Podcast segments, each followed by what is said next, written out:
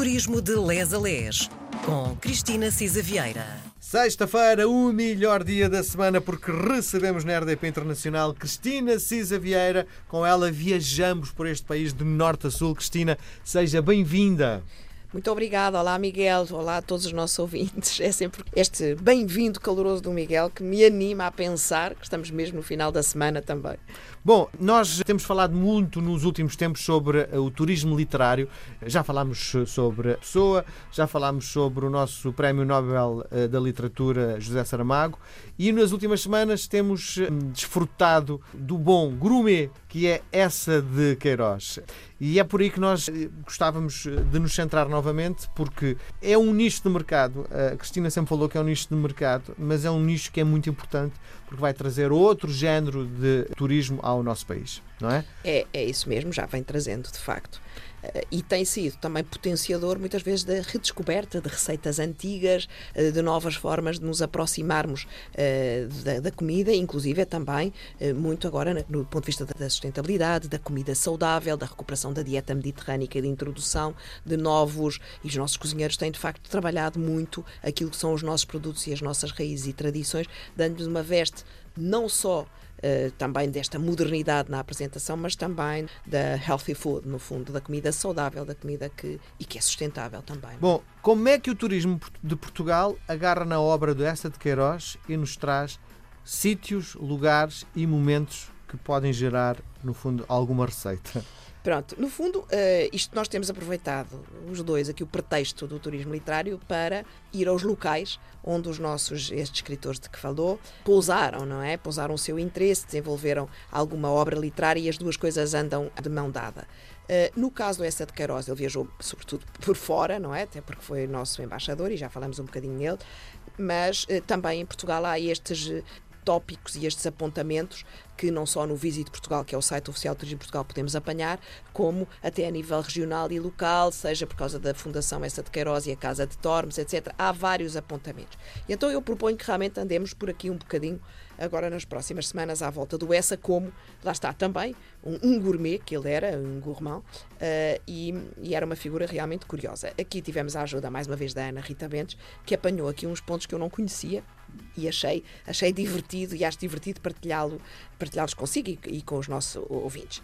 Pronto, o Essa nasceu em 1849, o Essa de Queiroz. Há aqui alguns apontamentos engraçados. Um deles é que foi registado como sendo filho natural de um magistrado, do José Maria de Almeida Teixeira de Queiroz, esse nascido no Rio de Janeiro em 1820, e de mãe desconhecida. Mas a verdade é que a mãe não era desconhecida. A mãe do Essa de Queiroz era Dona Carolina Augusta, simplesmente era solteira. Portanto, os pais do Essa só se casaram uh, quatro anos depois do nascimento uh, dele e do falecimento da, da avó materna. Os pais casaram-se, mas parece que o Essa de Queiroz, de facto, uh, o nosso José Maria, nunca se esqueceu, o perdoou, sentiu-se sempre humilhado por ter nascido filho ilegítimo numa sociedade preconceituosíssima, não é? No, no século XIX, muito conservadora, muito preconceituosa. E, portanto, há quem diga que. Hum, há um traço nas suas principais personagens femininas uh, de mulheres serem adultas, desonestas, dissimuladas ou até incestuosas, como era o caso da, da irmã do, do Carlos da, da Maria Eduarda nos Maias. Um apontamento que eu não fazia ideia, confesso, é que parece que em 1858 o Essa de Queiroz apresentou episódios incestuosos em criança uh, relatados num diário de uma sua prima e que, por via dessas contingências, terá sido entregue a uma ama, a quem ficou até passar para a casa de Aradas, em Aveiro, na casa da avó paterna estou a vendê-lo pelo preço que, que comprei. que terá havido também aqui alguns traços menos edificantes na infância do Essa. Daí a inspiração para os maias. Quissás. Ora bem, o Essa de Queiroz, em 1870, ingressou na administração pública, foi nomeado administrador do Conselho de Leiria. Isto é interessante por causa do crime do Padre Amaro, já lá vamos. E em 1873, portanto, três anos depois, ingressou na carreira uh, diplomática, tendo sido primeiro nomeado cônsul de Portugal em Havana. É engraçado também uma outra situação que eu não conhecia.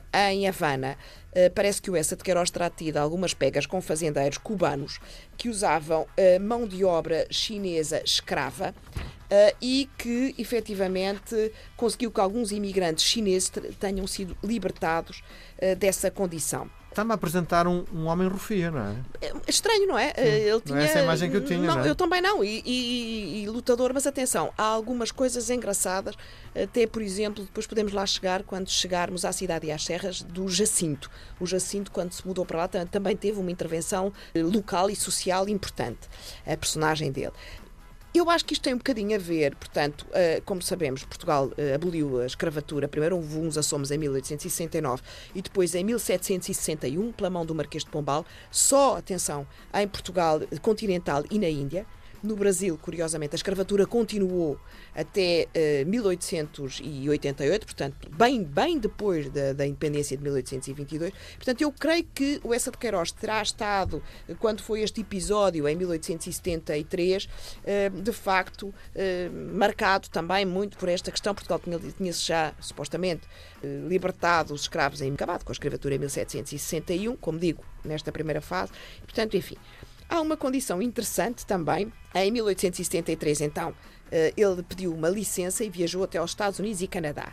Ah, Há um, o, o nosso embaixador, Francisco Seixas da Costa, eh, diz algo interessante sobre o Essa de Queiroz e diz: o salário dava para viver, possivelmente, mas ele queixava-se com o brilho de sempre. E então, esta é uma citação do, do S de Queiroz que eu achei muito engraçada.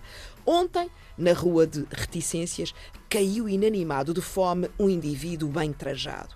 Conduzido para uma botica próxima, uma farmácia, o infeliz revelou toda a verdade. Era o embaixador português. Deram-lhe logo bifes.